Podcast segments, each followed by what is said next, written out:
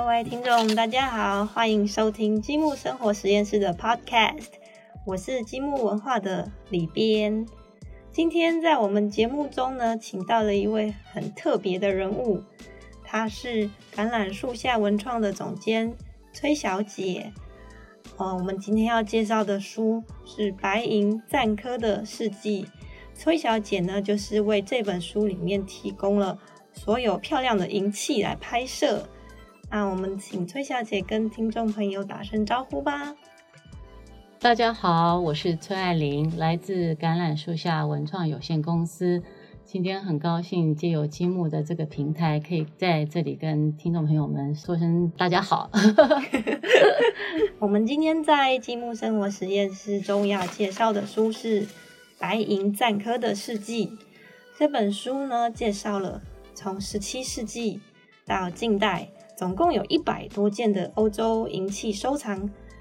收藏品从餐具、杯盘、咖啡壶到更大型的，比如说水果盘，这样这类的容器都有。那今天我们请到的崔小姐呢，可以帮我们解除很多关于银器收藏的疑惑，所以我准备了很多问题要问她。第一个问题就是，大部分的人可能对于银器收藏家这样的职业是概念很模糊的。不晓得崔小姐有没有办法用简单的方式跟大家说说看，这个银器的收藏跟买卖大概是怎么样的一件事呢？首先呢，我想请各位听众不要为了这个《白银战客的事迹》这本书的书名给吓到，感觉上它其实好像有点隆重一点啊。其实收藏对于呃所有的人来讲都是可以进来的。那收藏最主要就是你要喜欢，那你喜欢什么东西？你怎么样做一系列的规划？就我们来，就我们而言啊，我们是因为呃，我们有一个团体，大概有三四个人都是从金融界退休下来的好朋友，然后我们大家大家在一起的就会聊天，聊着聊着，我们就发觉，我们大家在小的时候都非常喜欢银的饰品，然后在我们这些朋友当中，有一个是来自于欧洲的顾问。他在欧洲积累了大概三到四十年左右的这个艺术美学，那我们就在大家一会一起聊天的时候，就聊到说，怎么样能够把欧洲的美学带来我们的台湾，让各位听众能够接触到呢？因为我们常常看到我们到欧洲去玩，觉得欧洲的建筑很美，那怎么样能够把这样的东西带回来台湾？后来我们就发觉到，就是说。在银器的身上，不管是它是哪一种形式的器物，它都有存在着一个很重要的关键，就是它有装饰。那这个装饰呢，也就是来自于呃大型的建筑或者是生活用品当中，所以它是一个装饰性的美学。那欧洲的艺术史呢，就是根据这些风格的演变，也就是这些装饰风格而产生的一个。视觉美学，所以我们就基于这样的情况之下，所以我们就开始，呃，大家呃把自己的想法说出来。那我那么多的银器，我们要怎么收藏？所以我们就刚刚开始，我们就以十八世纪的收藏为主题。因为你在收藏这件事情上面，呃，最大的一个问题就是说你要有一个主题，你怎么去收藏？要收藏什么东西？然后怎么样把这个收藏贯彻下去？那我们后来是以十八世纪为为一个纵轴线啊，就说我们要收的就是，嗯，十八世纪它是一个东西方文化交流最畅旺的一个时代。那也呃，不管东方或者西方，都有非常重要的文物在那个时间聚集在一起。那以银器来讲啊，我们就想到了，就是我们在十八世纪的时候，或是更久以前。怎么样？中国的茶进入到西方，怎么样引起了西方的人开始喝中国的茶？那基于这些观念，所以我们就想到说，在银器这么多的呃林林总总的器型当中，我们就选择了茶壶，就是壶啊。那其实基本上在西方国家里头，最早出现的壶呢是咖啡壶或者是巧克力壶，因为这些银器对于西方的欧洲人来讲呢，他们其实就是生活用品，就好比如说，瓷器是我们中国人发明的，中国的用品就是瓷器，西方人就是比如说金银铜铁，在日常生活中是他们很大的必要性的一个生活用品。那以银器来讲，最主要因为它有贵金属的特质，然后再加上说我们东方人懂得懂得茶壶，因为我们有紫砂壶，我们有各种器皿的壶。可是对西方国家人来讲呢，他们因为喝的是巧克力。喝的是咖啡，直到十七世纪的时候，茶真正的进入到英国，他们才开始会在餐桌上为了要喝茶而去设计了所谓的茶壶。所以，因为这样的观念，我们就想说，呃，我们要来收银器。众所皆知的银器当中的哪一个品相，就把主题是想出来了，就是所谓的壶。所以在橄榄树下，我们有从十六世纪到二十世纪。这四五百年中间的壶的演变，然后这壶的演变呢，最主要是以西方国家的，呃，从喝咖啡、喝巧克力到喝茶这样子的一个中观线的一个概念，把壶的整个历史呢，我们都把它收下来了。好，那最主要是我们也希望说，嗯，再重新展现这个茶文化进入西方到欧洲去的这样的一个过程，所以。在这个历史的长河中，它所诞生的这些这些美丽的、值得收藏的银器呢，都是我们想是想要在橄榄树下，呃，把它保存下来的。那我刚刚有提到，就是说十八世纪是我们收藏的主题，也提到说欧洲的艺术史来自于它的风格的演变。十八世纪当然是一个重要时期喽，有两个非常非常。呃，美丽的风格，一个就是巴洛克，另外一个就是洛可可。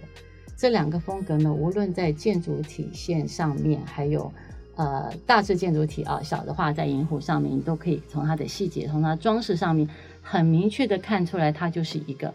呃洛可可的壶，或者是巴洛克形式的壶。那我们也会想到说，在十八世纪的东西，它必定是一个古老的物体。那要怎么样是符合我们收藏主题已经确定了，那怎么样去寻找什么样叫做一个古物的美学呢？我们就集思广益想到，就是说你要符合一个古物的美学的基本条件，就首先它要是一个你你乍看到它的时候你就啊这个东西好漂亮，漂亮一定要有，再过来就是一定要是手做的，因为它本身要展示装饰艺术，要展示手工的。技艺在里头，所以它必须要是手工做的。再来就是我们看一个，比如说一百年以上的东西，我们基本上会看它的成年性。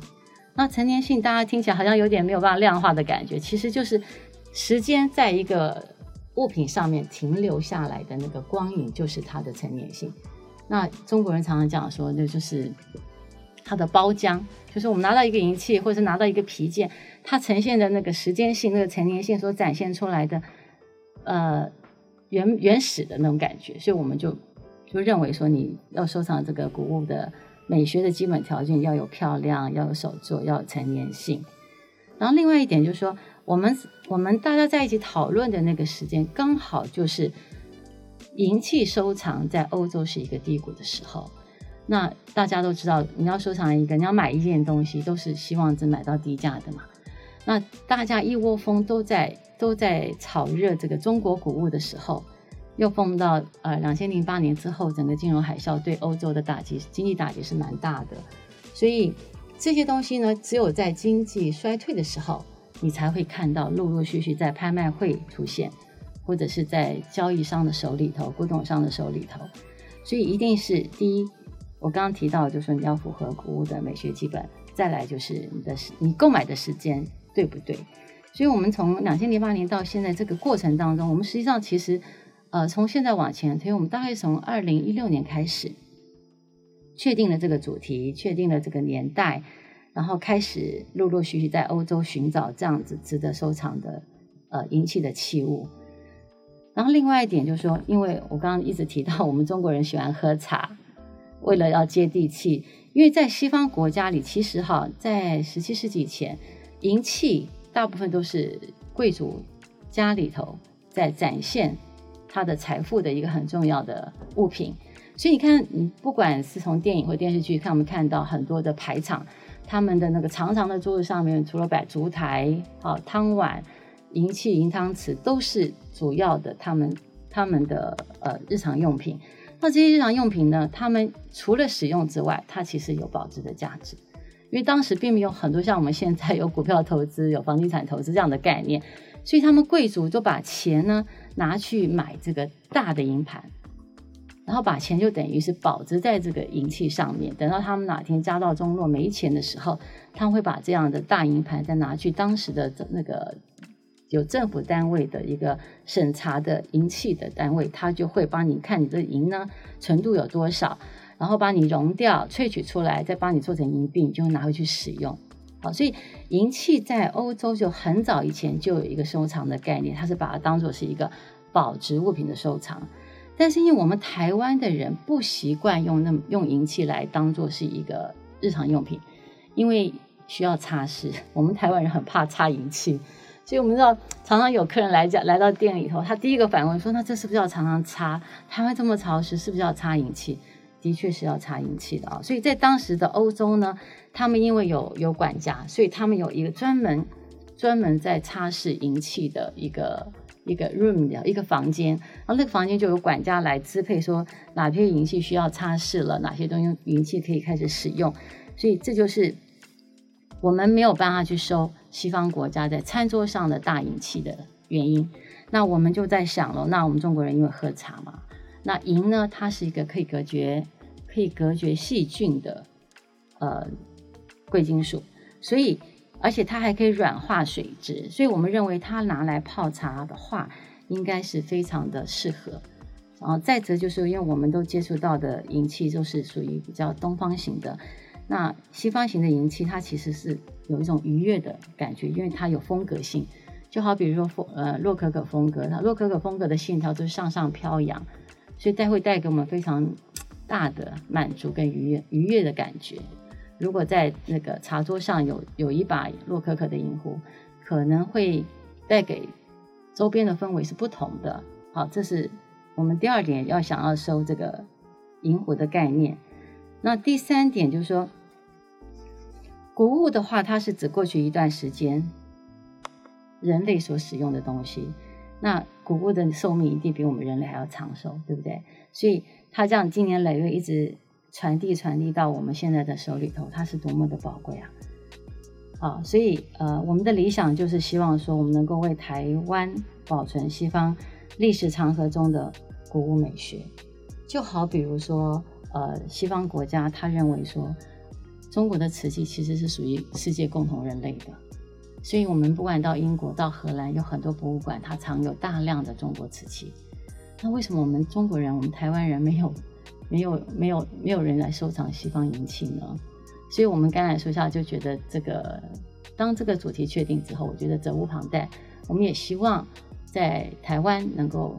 收藏到一套整个整个呃十八世纪可以流传更更久的。银器在我们的手上，那特别是银壶啊，这就是我们的动机，想要要来收藏西方银器的概念。哦，这样我有点理解了。假设我们今天有一个想要成为收藏某一个物品的，是这个念头的时候，首先要有比较明确的动机。那这个动机就是说呢，要先去理解说自己想要收藏的这个主题性是什么。那主题性可能是你要什么年代的，然后你要什么什么样的器物，像我们今天聊的这个，就是我们在讲想要银器，然后银器里面又有什么呢？银器里面有各式各样的器皿，那可能再去想说，哦，我其实喜欢茶壶，那喜欢茶壶的原因是因为其呃。虽然这个是一个来自欧洲文化的器皿，但是呢，假设我们可以拿来在我们的文化里面使用的话，好像是一件有趣的事情。譬如说拿它来泡茶，就是有这样子一连串的动机之后，就可以决定自己想要收藏的主题。那这就会带到我很想要问的第二个问题是：我们今天有这样的一个契机，说啊，我想要来收藏一个这样的主题下的。这样子主题下的一个收藏品，然后我刚好也有一群可可能跟我志同道合的朋友要来做这件事情。然后我们也找到了好的时机点，譬如说刚才崔小姐聊到的，刚好是因为金融海啸的关系，结果很多这样子大量的谷物被抛售到拍卖市场里面，所以才有机会以比较好的价格买到它们。那这些都齐备之后。我比较好奇的是，那会怎么决定买下第一把壶的那个时刻？这个其实蛮好玩的，因为其实大家现在那个网络很发达嘛，你打开那个电脑上的网络，你就会一按银器收藏，琳琅满目的银器都会出来。好，就好比如说我们今天在欧洲，我们去看去看银器，然后比如说一些跳蚤市场哪里都有银器，那你怎么样去选？那我刚刚有提到，呃，一个很重要的点就是你自己的主题确定之后，还有就是说，呃，最主要是欧洲的美学是来自于它的风格，所以当我们进去，假设有五百把银壶在那边，很多人可能很新鲜，觉得哇，这个好漂亮，那个好漂亮，什么都好漂亮。但是当你要做收藏的时候，你一定要确定，我走进去，好，我要我要收藏是二十世纪的，你首先就要把二十世纪的银壶的器型。还有它的风格，比如说二十世纪流行新艺术，好装饰艺术这两个风格的呃基本想法先确立了。你进去的时候，那五百把银壶在跟你招手，你不要每一把都买，你就要去想，哦，哪一个是我要收藏的二十世纪，它符合新艺术风格的标准，符合装饰艺术风格的基本要求。这样子的话，你进去你才不会被琳琅满目的东西给迷惑掉，真的，否则你会花了很多冤枉钱。然后再者是银器在西方还有一个很，我们会收藏它，能够低价买进它，还有一个很重要的原因是，它传传传到第三代，像现在的，就像就像现在的年轻人，他对于银壶的了解跟文化的传承可能都都没有了，所以他们如果觉得家里有爷爷奶奶、祖父辈的这些银器，他们都想拿出来卖，因为他们跟他没有共通性。他们可能也不了解它原本的价值，对，所以会卖的很便宜。所以他们他们也是也是因为那样，他们他们就很大手笔就把它往市场上抛，所以才有我们可以把它收下来。因为其实收藏就这样嘛，一个宝物在你手上会有年限的，就一直一直把它传承下去。你你你到了某一个点，你觉得你想要把它再交给下一手的时候，就会有一个时机点出来。那可能在那个点上面就被下面一个人，他他看得到，他懂。其实看古物有个很重要的问题是要有灵性。好，比如说同样一个东西在你面前跟在我面前是不同的，那跟年龄跟你的经历也有关系。比如说假设同样一件仪器，那我我会觉得说哇，这个东西它美美在哪里？它的成年性，因为我经过这些时间。那一个年轻人，他看他看不懂他美在哪里，他看不到他的成年性，因为他是一个青春正洋溢时候的，他可能看到的是，比如说像现在的公仔，那是不同的啊，所以这些都需要时间去慢慢慢慢沉淀出来的。所以我觉得这么多的银器怎么去挑选？还有一点，银器是有有一些呃，比如说像十七、十八世纪的时候，银器都是纯银的。哦，所谓纯银的标准呢，每一个国家都不一样。那之后呢，就变成有所谓的镀银的。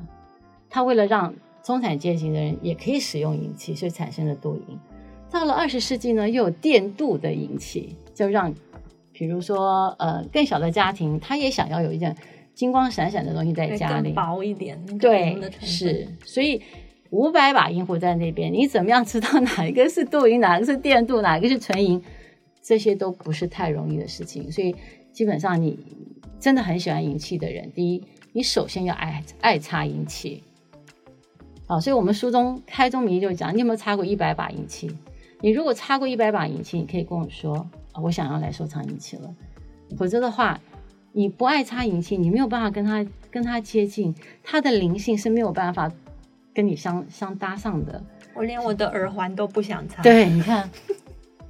而且擦银器还很好玩哦！擦银器今天有一个光面的壶，就说上面完全没有雕刻的壶在你的面前，跟一个雕满了洛可可花式的壶在你面前，你怎么去擦它？像通常我都会跟我们的同事聊天，聊到擦银器这件事情。其实擦银器也是一种修炼，也是一种美学的培养。比如说光面的，它相对性，大家会觉得它简洁现代。你要呈现的就是那个银的宝光，因为银其实它很柔软，它其实有一层很柔软的光泽在它上面，那你就要把它那个光泽擦出来。但是如果你今天手上拿的一个是洛可可，或是巴洛克的，或者是古典的风格的银壶的话，你就必须要有层次的把它擦出来。有的地方就干脆不擦，就呈现它被氧化的那种比较暗的、比较黑色的部分。那其他比如说洛可可或巴洛克常常有小天使，你要凸显那个天使，那你花就不要擦，就让它有一个层次可以可以对比的感觉。那这样子那个银器放出来的时候，它就会有有更生动，就好像一个流动的画在你的面前一样。所以这其实插银器真的是一个很好修炼，而且是学美学的一个，我觉得是一个基础。嗯，可以把那个氧化的部分当做一个天然的染色的概念下去擦，是，而且它那个染色概念还会随着潮湿度。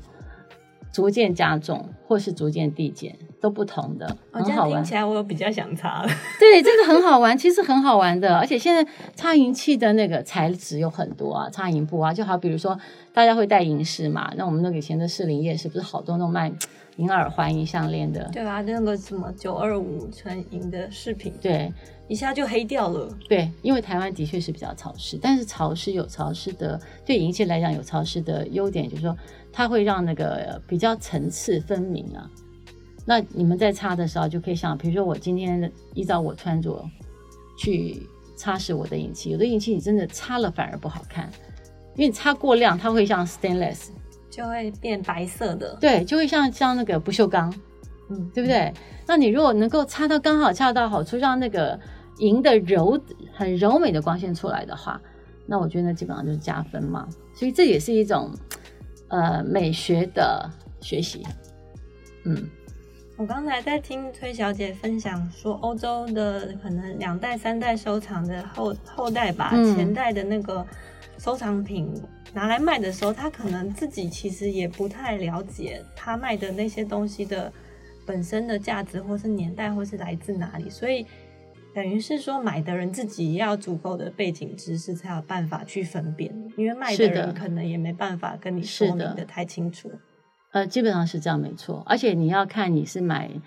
呃，就刚刚我刚刚提的，它是纯银的吗？镀银的吗？电镀的吗？然后你是跟谁买？如果一般商店买的话，价格就是比较一般的话，你就不会有太多顾虑，只是觉得，哎，这个东西是不是我喜欢？我看到我觉得它很好看，我就买回家。或者这东西我要用它，我就可以把它买回家。但是以收藏概念来讲，我还是还是建议听众朋友，我就说主题要确定，文化背景啊，这些东西都是要要要去研究的。哦，我之前呢还有机会可以出国去欧洲玩的时候，经常会遇到当地人会跟我说，哎，他们什么时候会有固定的市集在哪里可以去逛？那朋友也会跟我说，像那样子的市集呀，在欧洲经常是。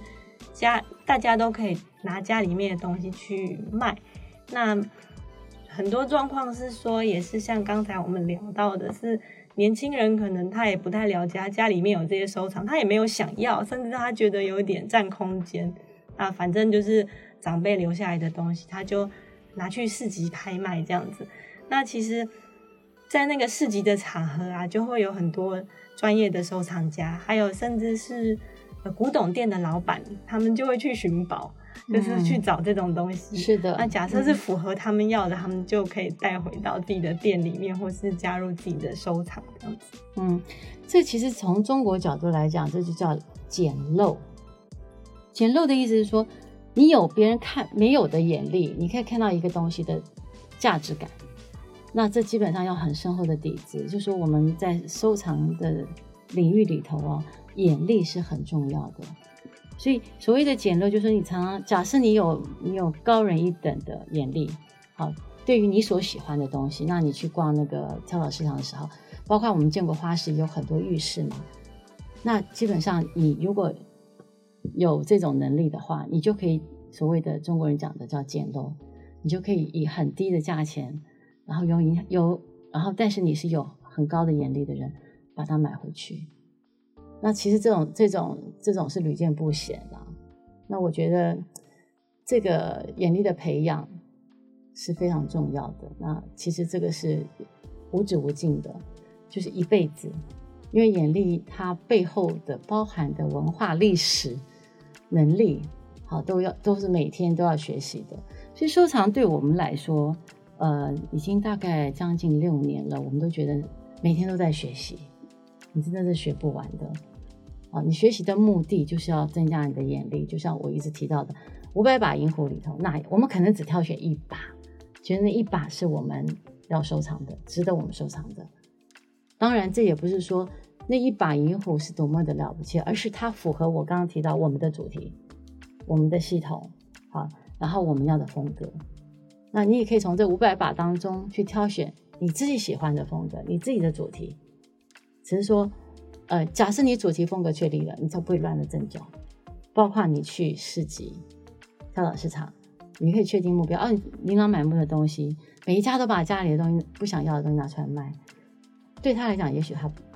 他不他觉得不值钱，可对你来讲，你只要有眼力，你就可以发觉到那个东西是你要的。而且收藏真的，嗯，最难的一点是不要急，但又必须要急。因为像现在，我们上个星期看了几个拍卖会，你发觉到说，我刚才所提到，就是说，他可能传到第三代，所以银器对欧洲人来讲，他们都不想要了。第三代的年轻人，可是我们突然发觉，哇，整个这个银器啊，一把银壶的价钱，它可以五倍、十倍的在拍卖会落锤。这代表说，因为 Q E 的关系，因为最近钱又大量丢出来，所以大家手上的资金过于雄厚。然后股票、房地产或许都是在高档的，大家在想，而且要通膨来了，有价值的东西是什么？那银器对他们来讲是他们日常的用品，也是他们最熟悉的收藏品，所以已经可以悄悄的感觉到市场上，尤其是欧洲的市场上，欧洲当地人开始把银器买回去了，所以价格就一直往上走。这也是好，比如二三十年前，我们就是中国大陆这边，他们想要把呃，当时遗留出去的瓷器，好，或者是中国古文物买回去的概念一样，因为大家都出来寻找，想把自己国家东西买回去。那时候，当大家都要出来寻找的时候，价钱就会悄悄的往上走了。所以一旦开始，就要其实就要一直在这个领域里面一直吸收，才会有那个市场上的敏锐度在保持。对，然后增加你的眼力，眼力是很重要。像我之前遇。遇过一个朋友，他说他一开始嗯。是很直觉的，他在收藏紫砂壶那种壶，嗯，那一开始他是因为很在路上看到很喜欢，在店里面看到很喜欢，买了一只，然后后来呢，在不知不觉中就越来越多了。那一多起来之后，他结果他自己回头去研究，发现他的喜好都是来自于类似的东西，可能是类似年代，或是类似材质，或是类似产地的。是他才发现说，哎，他对这样的主题特别有感觉，他是这样倒自己这样倒推回来发现的。然后他就开始针对这个主题去认真的做收藏跟买卖，结果最后后来自己开了一家古董店 也有这种好像像我们回到。这本书就是白银战客的事迹，在序里面也有讲到，有的时候你好像就是被那个东西召唤，就是一个很直觉的本能，你就是被某一种特别样式的东西，嗯，召唤到你了，然后引起了你的兴趣，嗯，然后你就会发现，哎，自己好像特别喜欢这样子样式的东西，就可以从那个主题切入，这样。我觉得对个人是这样子，哎。比如说，你对个人喜好的话，你就可以就是刚开始因为自己喜欢那，你很容易买到同质性比较高的东西。但是以个人的收藏来讲，我是比较建议说，当你同质性的东西买到很多，那你累积很多经验的时候，其实你收藏一个还有很好玩的，就是像收藏紫砂壶，台湾人很多，所以你就可以找同行，就去切磋，去了解。然后假设说你收的是。A style，我收的是 B style，那我们就可以交换，啊，也会有这样子的一个情形。那当然，你开你到最后开成一个紫砂壶的店，那是必然的，因为你东西太多了嘛。那除了就说，呃，你要我不知道是不是要盈利了，那之外就说你可以因为开这个店，你可以召唤来很多喜欢紫砂壶的朋友，然后来了之后，你大家就可以在一起切磋，然后在一起交换壶。那都是一个很好的兴趣，我认为。那以我们公司来讲，是因为我们是一个团队，所以我们就把目标定得很很理性啊。然后最主要的呃对象就是以风格式的美学为主，所以我们嗯，当然这中间我们有一个很重要的顾问，我刚刚一开始有提到，他也是帮我们写序言的张先生。那他在欧洲，他经营了三四十年的美学，所以由他来挑选壶，然后我们大家讨论的话，那那个就比较不会偏颇。就就理性的来讲，我们就能够把自己规范到这样子的一个范围内，就比较不会有个人收藏，就是你个人的喜好的这样子的收藏系统。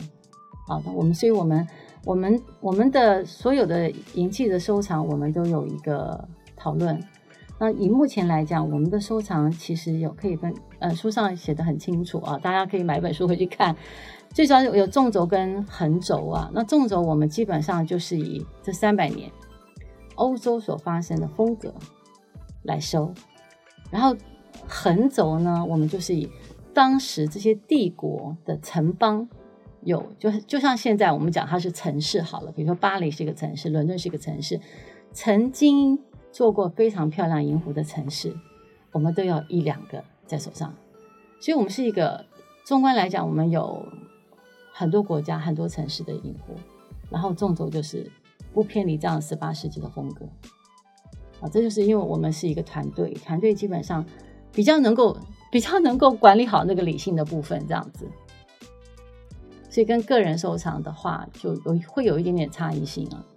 个人的话，除非就是你自己也是坚守你自己，因为人有时候会有欲望，你知道吗？你看到了，虽然同质性，因为就是你的细胞里都同质性，看到同质性就喜欢这个，我就是要买。欲望来你不买就很难受，你知道吗？可是这个时候，你如果有一个朋友在你旁边，我觉得那是可以拉一下你的话，或者是你那个时候还有一个很重要的点，就是你你的知识水平已经累积上来了，你就会去想啊，这个东西比我原本有那个是比较差还是比较好？如果比较好，你当然要往上买，好，那就可能把手上这个可以卖掉，或者是跟朋友换掉，好，这就是个人收藏的时候会比较主观性的地方不太一样。所以，我们从个人收藏变成一个专业收藏的差别，可能就是在于说，进入到专业收藏之后，它会那个会更有收藏的物品会更有系统性，是，然后也会更。嗯，就是年代对，可能更那个会更完整，系统会更广广泛，彼此会牵制。就像我们一开始说，一开始我们切入点是十八世纪的，可能是巴洛克跟洛可可的音器，但是我们可以从这本书里面看到，其实后来它是横跨了好几好几个世纪，一直到现代的收藏都有。今天这集我们聊到这边，时间也差不多了。非常感谢崔小姐的分享，和我们聊了这么多有关银器收藏以及美学的知识。在下一集的节目中，我们会再和各位听众朋友分享更多书里面的内容，还有关于崔小姐她自己的秘密哟。那我们就下一集见喽，拜拜。